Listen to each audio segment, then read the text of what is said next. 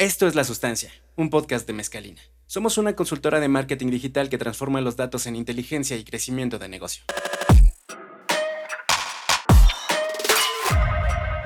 Hola, buenas tardes, buenos días, buenas noches, a la hora que nos estén escuchando. Bienvenidos al primer episodio de la tercera temporada de La Sustancia. Si recordarán en los últimos episodios, pues hablábamos de que este era nuestro regalo de cumpleaños porque llegamos a nuestro décimo aniversario ya lo pasamos, ahora estamos ya mayorcitos. Tenemos 10 más 1. Eh, y estamos bien contentos porque, bueno, este proyecto que empezó, pues eso, como un regalo de cumpleaños hace dos temporadas, pues hoy ya vamos en la tercera. Parece que nos gustó, se nos está haciendo un poco de vicio, pero eh, estamos muy contentos que ha sido un ejercicio en el que podemos hablar de, de temas que hoy nos interesan desde Mezcalina, pero sobre todo que podemos engalanarnos con invitados como el que tenemos el día de hoy este, con partners que disfrutamos mucho trabajar, eh, que construimos el día a día en proyectos increíbles. Eh, que han depositado la confianza en Mezcalina, pero que sobre todo pues hemos creado unas relaciones súper, súper estrechas de compañerismo, eh, de apoyo, de, de respaldo, de, de conocimiento y, estamos eso muy agradecidos. Y finalmente es lo que ha hecho que lleguemos estos 10 años, a 10 más 1, este, que lleguemos fuertes y lleguemos sobre todo enriquecidos de todas estas personas que, que, se suman al, al, proyecto de Mezcalina y que nos hacen sumarnos también a, a sus proyectos, este, a estos proyectos tan grandes. El día de hoy está conmigo para co-hostear este episodio Pamela López. Aló, aló, ¿cómo están? creativo digital de Mezcalina. Venga. ¿Cómo estás, Pam? Bien, increíble, emocionada. Contenta. Nunca había cofosteado. Este, va a estar padrísimo. Siempre hay una primera vez. Muchas gracias, Pam. Bienvenida. Este, y también está del equipo de Mezcalina, Patricia Bedoya, como Brand Champion. Gracias, buenas tardes, ¿cómo están? Qué placer estar aquí, de verdad. Muchas gracias, un honor. Lo mismo, y en este, otra vez inaugurando esta tercera temporada de La Sustancia, eh, y pues eso, gracias a ustedes también, gracias por acompañarnos en el camino, por acompañarnos hasta el día de hoy y, este, y pues disfrútenlo. Eh, y pues bueno, ahora, claro, viene el, momento estelar este, eh, y queremos introducir y presentar a nuestro super invitado. Pero bueno, primero vamos a, introducirlo. A ver, vamos a hacer, si hacemos justicia de toda la trayectoria que tiene nuestro invitado y vamos, vamos a escribirlo. Esto es como un, como un poco como adivina quién, ¿no? O sea, ¿no? su personaje, su personaje tiene más de 15 años en la industria del entretenimiento. Vamos, vamos bien, ¿no? O sea, pues es así, con 15 años de, más de 15 años de trayectoria en la industria del entretenimiento y sobre todo estos 15 años trabajando desde una marca que nos encanta, que nos ha acompañado eh, por lo menos a los mexicanos por muchos años, ¿no? Y a nivel mundial pues sigue conquistando territorios. Eh, hablamos de Cinepolis, entonces nuestro invitado ha liderado este, por muchos, muchos, muchos años un proyecto llamado Más que Cine. ¿Qué es este proyecto? Este proyecto es tiene como objetivo eh, llevar a la gran experiencia del cine, a la gran experiencia del cine, a la pantalla grande, eh, todos los contenidos que no son fílmicos, ¿no? todas las películas que no vemos habitualmente en cartelera.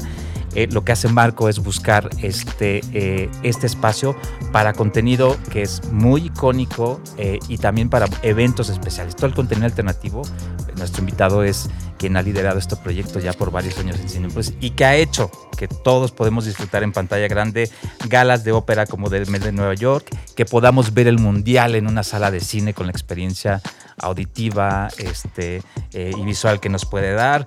Eh, hemos visto ahí las finales de, la Champions League, hemos visto también los conciertos de BTS, ¿no? Para todas nuestras armies que nos escuchan.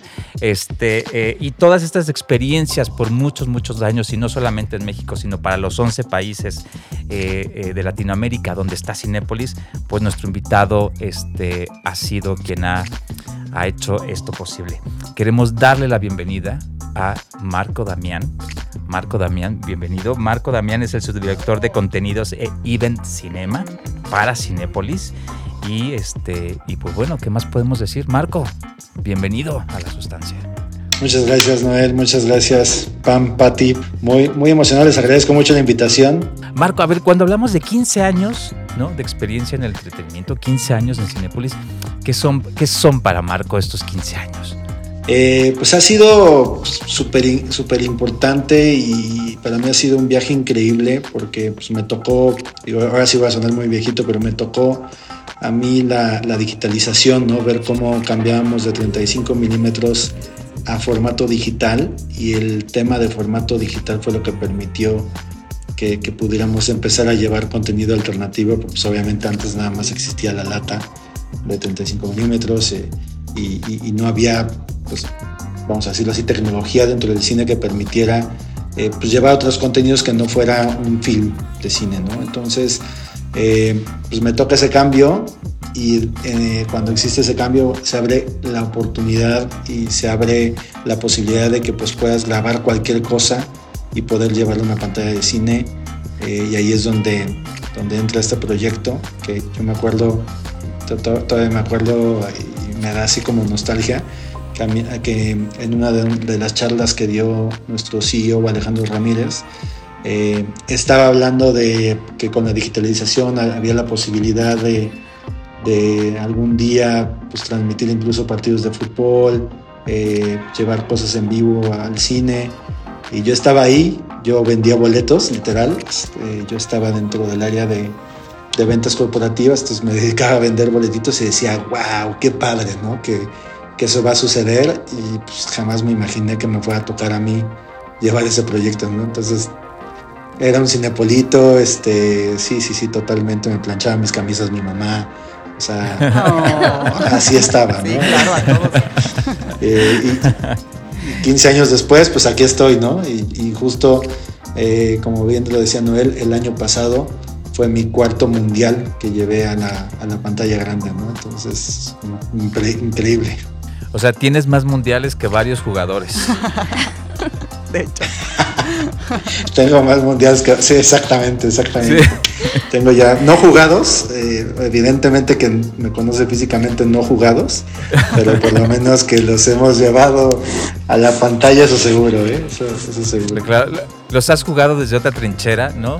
Sobre todo desde la, trinchera de poderle anotar gol al, consumidor, ¿no? O sea, te nos platicabas estos 15 años a nivel de, la industria, ¿no? De la tecnología, pero que han sido estos 15 años también conociendo al consumidor, sobre todo porque desde más que cine, lo que has hecho es, es tocar a los, a los nichos y poder hacer que la oferta de entretenimiento que es el cine, eh, la oferta eh, de entretenimiento que ofrece Cinépolis se diversifique. ¿no? O sea, eh, pueda tocar sí a esas audiencias que amamos el cine, ¿no? Pero también a esas audiencias que aman los deportes, que aman la ópera, que aman el anime.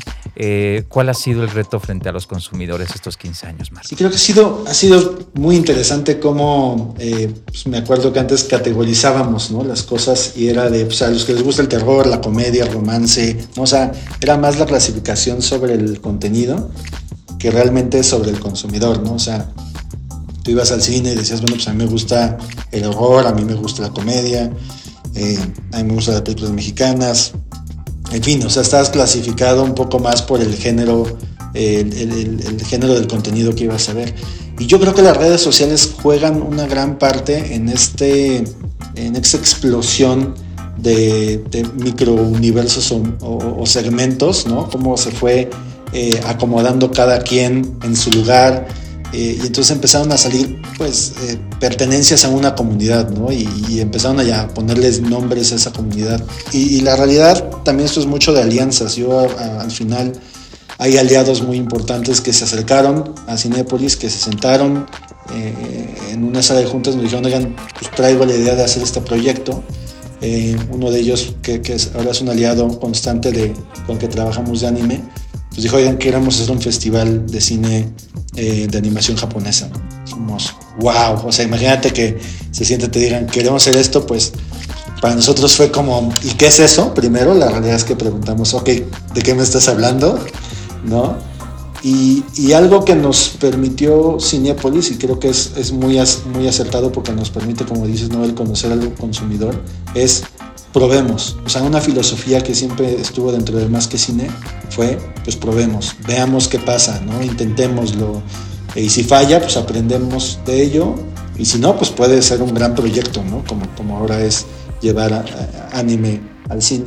y sí, nos ha tocado entender pues, cada una de las comunidades cómo se comporta, qué es lo que necesita, cuáles son sus passion points, a comprender y entender a la comunidad y bueno, a través de ustedes, por supuesto, a través de Mascalina, eh, grandes partners, pues nos han ayudado también a, oye, a ver, este, este comunidad se comporta así, ¿no? Vemos que, que podemos llegar por acá, vemos que esta comunicación tiene que ser un poco más soft, aquí tenemos que ser un poquito más... Eh, eh, con mayor información sobre la comunicación. Entonces vamos aprendiendo y, gracias a ustedes también tenemos esas herramientas de ir aprendiendo, pero ha sido principalmente un camino de probar, y, entender, ¿no? Y, vamos iterando sobre eso. Bueno, nosotros, claro, tenemos el, privilegio de acompañar desde el 2020 el proyecto de, Marco y de Cinépolis, de Más que Cine, y nosotros desde la trinchera digital hemos, hemos tratado de contribuir generando, pues, eh, primero, como decías, Marco, eh, poder hacer esta segmentación del consumidor, ¿no? esta tarea de poder encontrar esas audiencias y poder conectar es algo que finalmente esto responde también a, a, los objetivos de negocio este, de, de Cinépolis, ¿no? Este, eh, y como dices, más que cine ha sido como esta puerta para probar. ¿Cómo es esto para Cinépolis? O sea, es eh, ¿dónde tiene puesto el dedo hoy Cinépolis en temas de entretenimiento? Mira, desde, desde que empezamos con el proyecto de Más que Cine, de bueno, empujemos lo que le llamamos nosotros contenido alternativo, era encontrar nuevas, eh, una nueva fuente de contenido, encontrar, eh, hay, como dices, gusto para todos, hay una diversificación de, contenido eh, que puedes encontrar en, en, varios lugares, entonces primero era, oye, pues busquemos, concentremos, ¿no? Y, nos fuimos primero por eventos en vivo en, en, aquel momento donde era, bueno, pues ¿por qué no pasamos un partido de fútbol? ¿Por qué no pasamos un, partido de la NFL? Eh, ¿Por qué no agarramos los derechos del Mundial? Y, también, así como nos tocó aprender sobre los segmentos, nos tocó aprender mucho sobre, sobre derechos, sobre eh, todo lo que era licensing de propiedades que no fueran de, de cine. Y también nos tocó meternos ahí a la mitad en la parte de distribuir, porque hay mucho contenido allá afuera, pero hay mucho contenido que el llegar al cine, no nada más a, nivel de derechos y propiedades, eh, sino eh, pues hay, poco conocimiento de pues, cómo funciona este modelo de negocio. ¿no? De repente nos pasó mucho que llegábamos con una propuesta y decían, ah, pues, cine, Hollywood, perfecto, pues yo he visto que a Tom Cruise le pagan millones y millones de dólares. y decías, no, a ver, ojo, ¿no? Este, el modelo de negocio es distinto. Entonces nos tocó desde educar, a educar a a, los diferentes propietarios de contenido, a, cómo funcionaba el cine, cómo era el modelo de negocio del cine, hasta bueno, pues todo lo que es nuestras herramientas de marketing para llegar a comunicar eh, el contenido en nuestras pantallas. Entonces, eh, digamos que para Cinepolis siempre fue un busquemos nuevas fuentes de contenido, busquemos generar un negocio de esas fuentes de contenido eh, y la finalidad es pues llenar estos espacios, como saben en el año tenemos diferentes momentos en donde la taquilla eh, es, mucho, mucho más eh, importante, digámoslo así, a nivel de estrenos, que, principalmente es el verano, luego tenemos por ahí entre diciembre y fiestas decembrinas, pues también tenemos un momento interesante de taquilla. Y todo lo demás del año, digamos que, que se va acomodando, ¿no? O sea, hay, hay diferentes tipos de títulos y de géneros, pero tenemos realmente dos picos muy fuertes. Eh, bueno, por ahí también Semana Santa, pero en fin, lo que son vacaciones es donde tenemos esos picos fuentes de contenido. Entonces, eh, contenido alternativo, la intención era que pues, pudiera rellenar estos espacios en donde quizás teníamos uno escasez de contenido o eh, digamos que, no una asistencia tan, tan grande. Entonces ahí, ahí poníamos diferentes contenidos y hacia allá iba, iba la estrategia. Llegó la pandemia y cambió muchas cosas. Eh, después de la pandemia lo que sufrimos fue realmente de contenido, no, no había contenido, eh, las, las mismas distribuidoras empezaron a probar y empezaron a decir, bueno, vamos a, a, mandar contenido directamente a plataforma, que no pasen por cine, o sea, hubo mucho, mucha experimentación a nivel contenido durante estos, estos años y a nosotros nos tocó no nada más complementar la taquilla, sino llegar el momento a suplir en, algunas semanas eh, el contenido, ¿no? Pero eso también ayudó a que, a que viéramos que el tamaño del contenido, ¿no? Este, pues, por ejemplo, BTS que metiera a 400 mil personas a salas de cine, o sea, cuando lo ves así, un concierto de una banda surcoreana, eh, llegar a México y hacer 400 mil boletos de venta, dices, wow, aquí hay algo, ¿no? Demon Slayer, que lo vamos a volver a tener, pero en el 2021 hizo 800 mil boletos. Entonces, bueno, estabas hablando de que ya había contenidos ahí, contenidos alternativos que eh, estaban saliendo mucho más allá de la, de la proporción. Eh, y, ahora lo vemos como un, un, eje importante de generación de contenido, ¿no? De ir, y decir, bueno, pues, ¿qué crees que platiquemos con, con el manager de Franco Escamilla y por qué no pues, platicamos para pues, llevar un stand-up de Franco Escamilla a las salas. Sucede, ¿no? Este, eh, fuimos de los primeros a hacer un especial de, Polo Polo en cines. Listo. Eh, vamos a negociar la Champions League, vamos a por nuestro cuarto mundial eh, en cines, vamos a traer al, anime de Demon Slayer, vamos a hacer otro festival de cine japonés. Entonces, hay, muchas iniciativas que, nos ha permitido eh, explorar esta generación de contenido, que hoy tenemos un line-up bastante nutrido durante todo el año, pero bueno, eh, al final hacia, hacia allá vamos, ¿no? En, ser un, área donde pues buscábamos llenar estos huecos dentro de nuestra programación habitual, ahora eh, ser una parte importante de generación de contenido para la empresa. Claro, y hace, hace un momento hablábamos precisamente esto, ¿no? De la proliferación del contenido, ¿no? O sea, hay un montón de contenido al que estamos expuestos. Y bueno, también el, hacerlo de manera tan accesible ¿no? y tan inmediata ha hecho que también se reduzca, pues en muchos casos, la experiencia, ¿no? Porque la manera en la que llegamos a ese contenido, pues es a través de nuestro celular, de nuestra computadora, ¿no?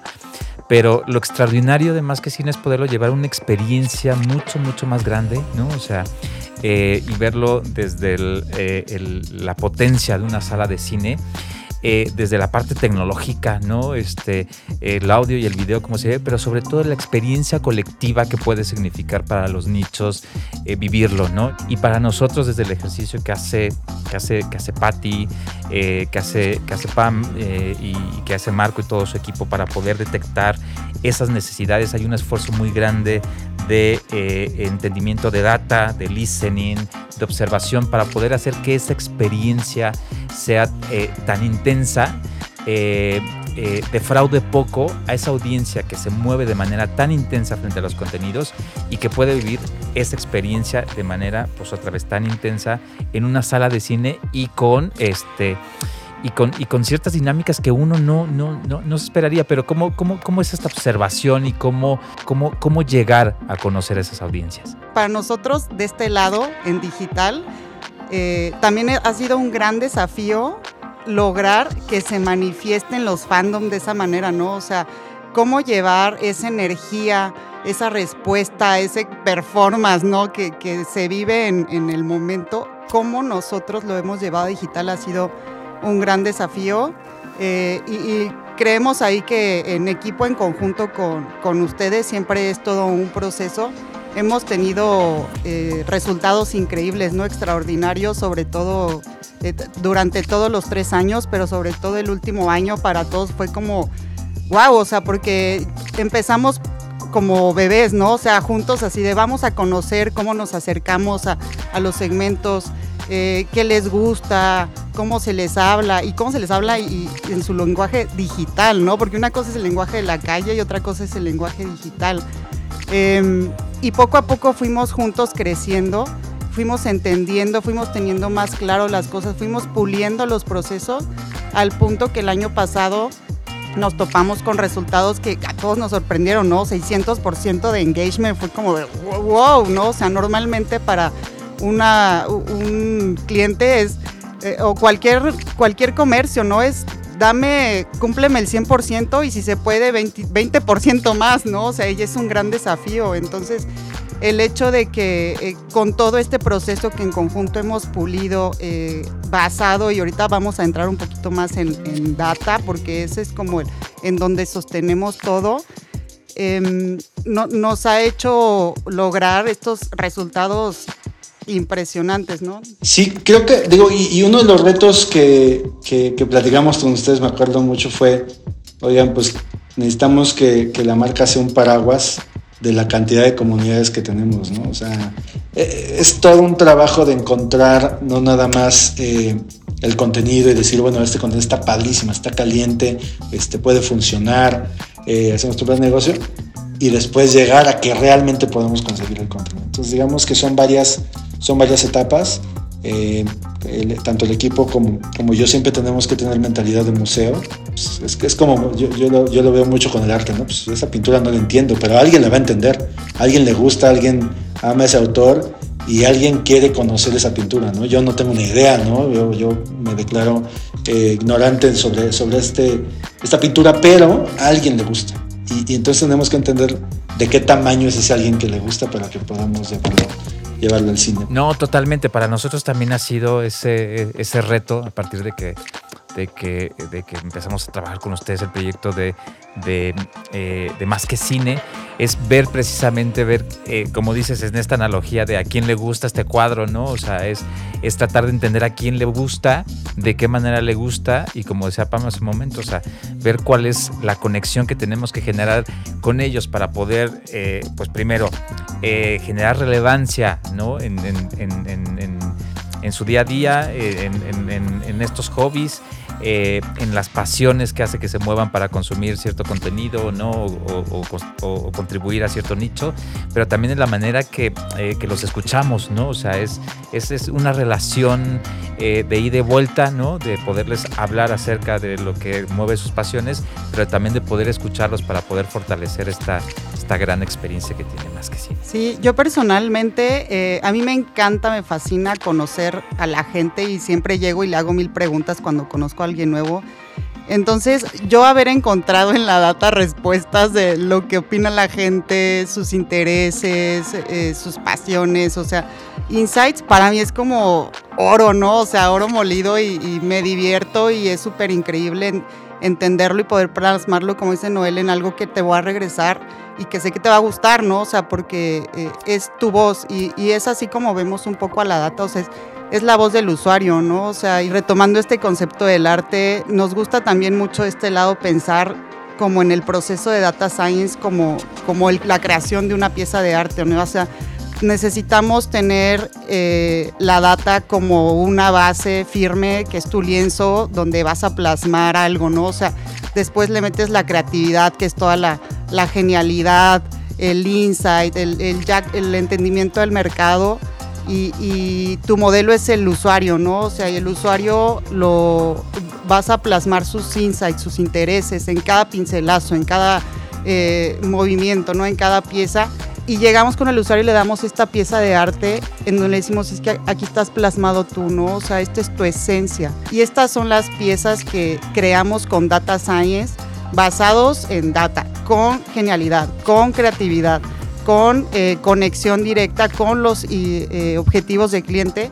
Y eso es algo que nos gusta mucho hacer y lo hemos hecho en, en Mezcalina con un proceso de data science que lo hemos acomodado de acuerdo a cómo hemos visto que va funcionando mejor y hace rato hablaba sobre la exploración y es algo que nos encanta más que cine porque esa exploración ha permeado hasta en los modelos de trabajo que nosotros implementamos y hemos llegado a este que nos ha funcionado muy bien y que primero se trata de haz preguntas, ¿no? O sea, haz preguntas o, ve qué problema es el que tienes y empieza entonces a solicitar datos, ¿no? Este es paso uno. Ya que tienes esta data, vas al paso dos, ¿no? O sea, y, ahí es, ok, vamos a entenderla, o sea, vamos a interpretarla, qué es lo que el, el, usuario nos está diciendo aquí, o sea, qué es lo que quiere, cómo lo quiere, cómo le gusta, con qué color, con qué tono, ¿no? Y en base a eso nosotros hemos ido haciendo planes de acción en donde cada uno de los contenidos que salen en redes sociales está basado en data, se monitorea y después genera data para generar otro contenido basado en data, ¿no? Entonces, eh, ahí está como mucho de la clave de, cómo es que hemos logrado conectar con nichos diferentes. Y después de este punto ya viene la ejecución, o sea, ya viene eh, cómo vamos a implementar este plan, o sea, qué acciones también ahí estratégicas se toman, o sea, desde que se genera el contenido y la creatividad hipersegmentada para cada uno de los nichos, no le voy a hablar igual a, K-pop que, a anime, ¿no?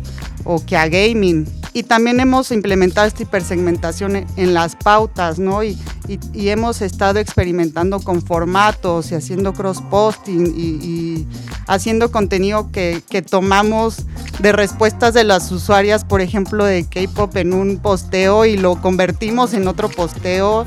Eh, y, lo monitoreamos y, son éxito, ¿no? O sea, porque está basado en insights y, en la misma información de, que nos dan.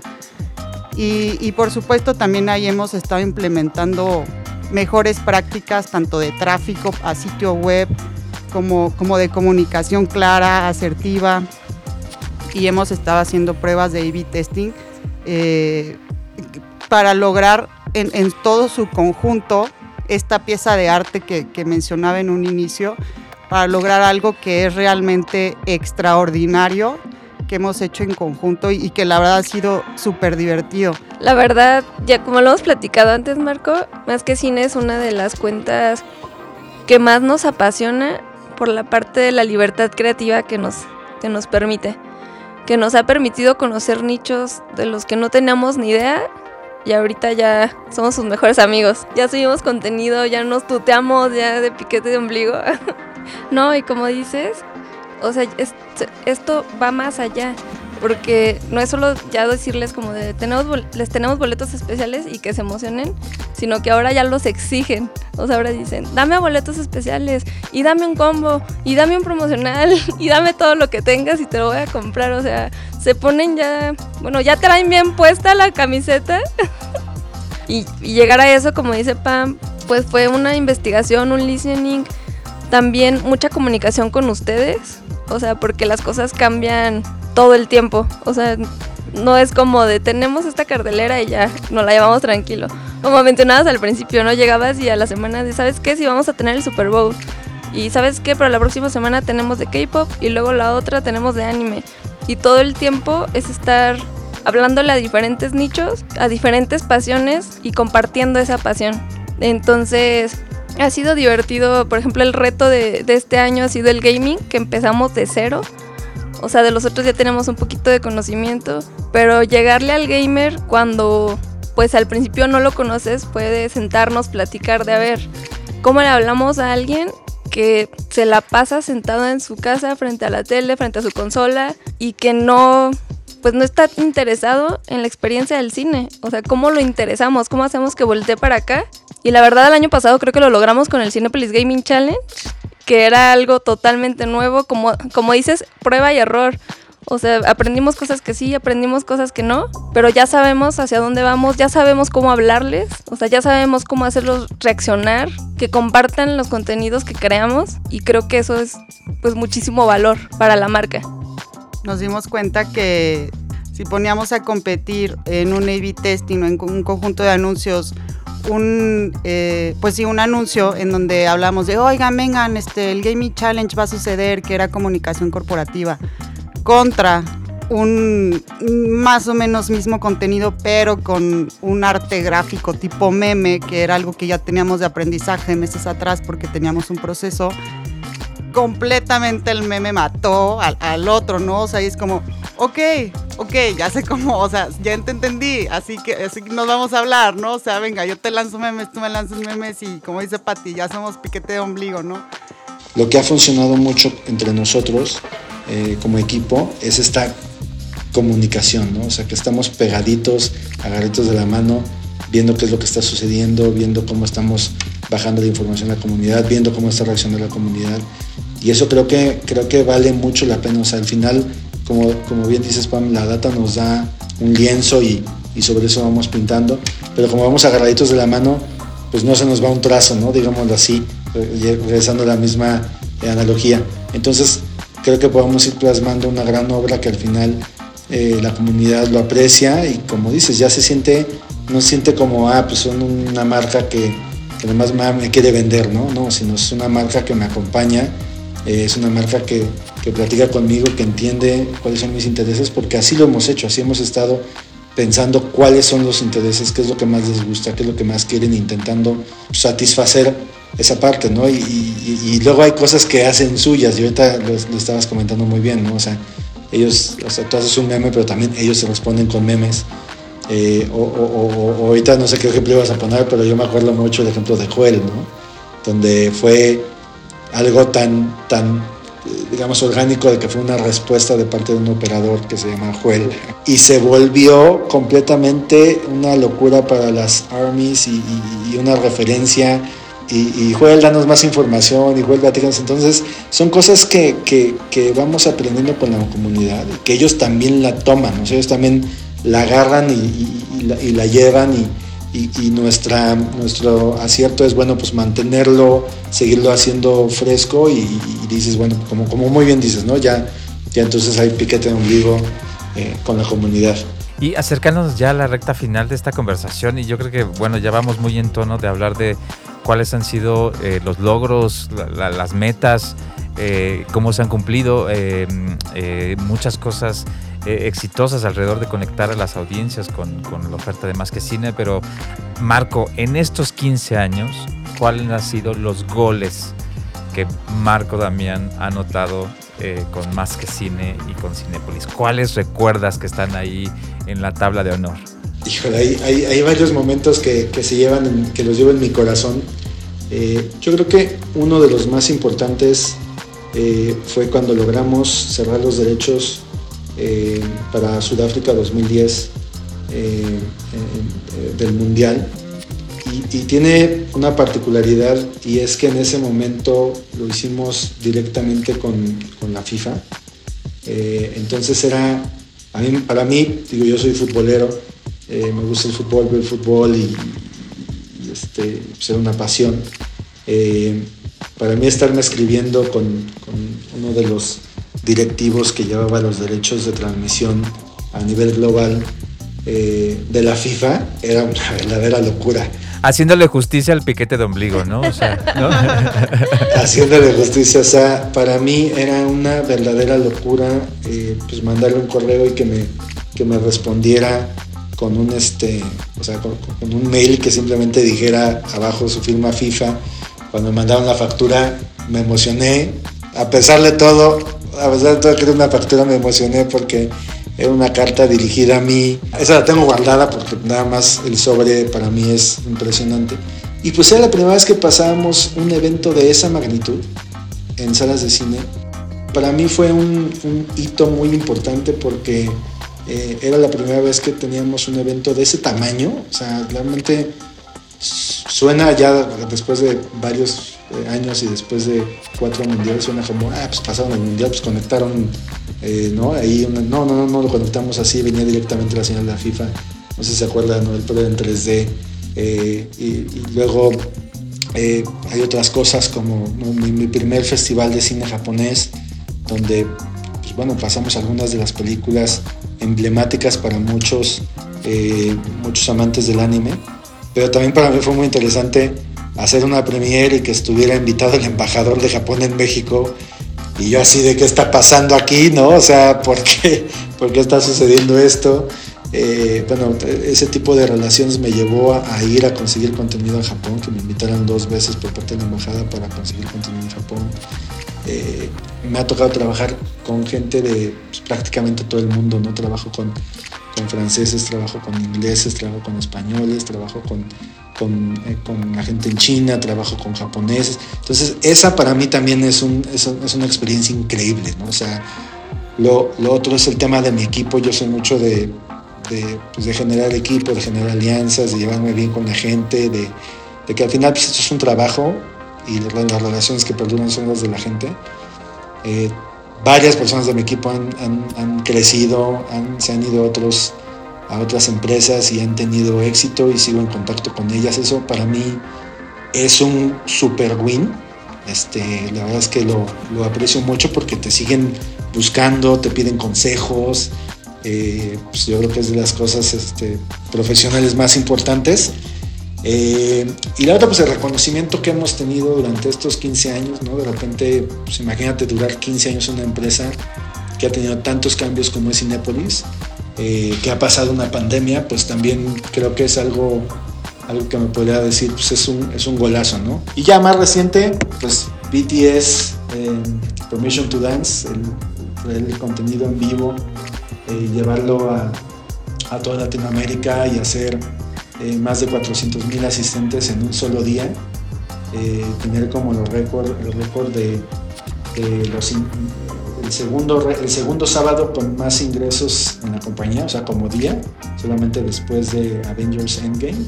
Son de esas cosas que ya las tengo, ahí tengo mi, plaquita, ¿no? Y las voy armando todos los miles y las miles de Army seguramente te lo agradecerán todas las noches. Y sí, y sobre todo eh, también recordamos que los primeros picos de asistencia post pandemia para las salas de cine pues fueron contenidos que tú, que tú lideraste. Entonces, eh, gracias Marco por regresarnos a la experiencia del cine a los nichos, este, por sacarnos de los dispositivos ¿no? y poder vivir esas experiencias tan gratificantes y tan intensas dentro de una sala de cine.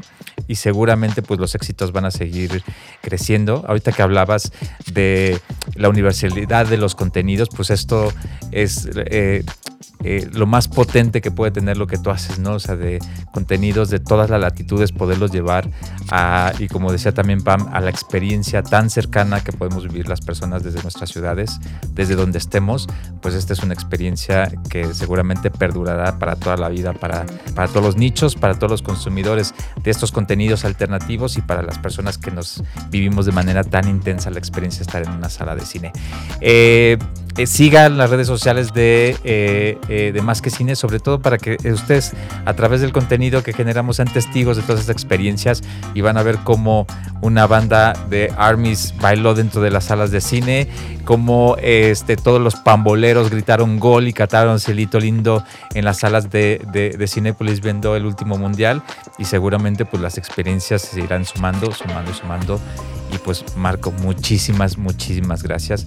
Enhorabuena por todo el trabajo. Te queremos, te admiramos y nos encanta trabajar contigo y con tu equipo todos los días. Entonces, pues que vengan mucho más éxitos, que sigamos conociendo a los usuarios y sigámosles dando estas experiencias extraordinarias e inolvidables seguramente. Marco, ¿dónde te podemos seguir? Toda la gente que nos está escuchando, eh, pásanos tus redes, ¿dónde te seguimos? El LinkedIn, dinos dónde te podemos seguir. Pues en, todas las redes, pues, que con mi chamba tengo hasta TikTok, entonces este, ya se escucha raro que, un viejito como yo tenga TikTok, pero eh, Madamian3 en Twitter, que creo que es la red que la tengo un poco más activa, ahí, vas ahí van a conocer eh, lo, más, lo más profundo de mí. En, Instagram como Damián García. A seguirlo inmediatamente. La verdad, gracias por la invitación y digo, además, agradecer por la invitación, por este partnership que hemos creado. La verdad es que eh, son un equipo increíble, no nada más por el trabajo que hacen y por cómo nos ayudan a, a resolver muchos de los cuestionamientos que nos hacemos, sino porque también nos la pasamos muy bien, nos divertimos mucho y eso es lo más importante en el trabajo, ¿no? Pues muchas gracias nuevamente, Marco, por, eh, por acompañarnos por esta charla. Estamos seguros que todos los que nos están escuchando la van a disfrutar tanto como lo hemos hecho nosotros. Gracias, Pamela. Gracias, Patti. Y gracias a todos ustedes que nos están escuchando. Los esperamos en el siguiente episodio de La Sustancia, un podcast de Mezcalina. Adiós.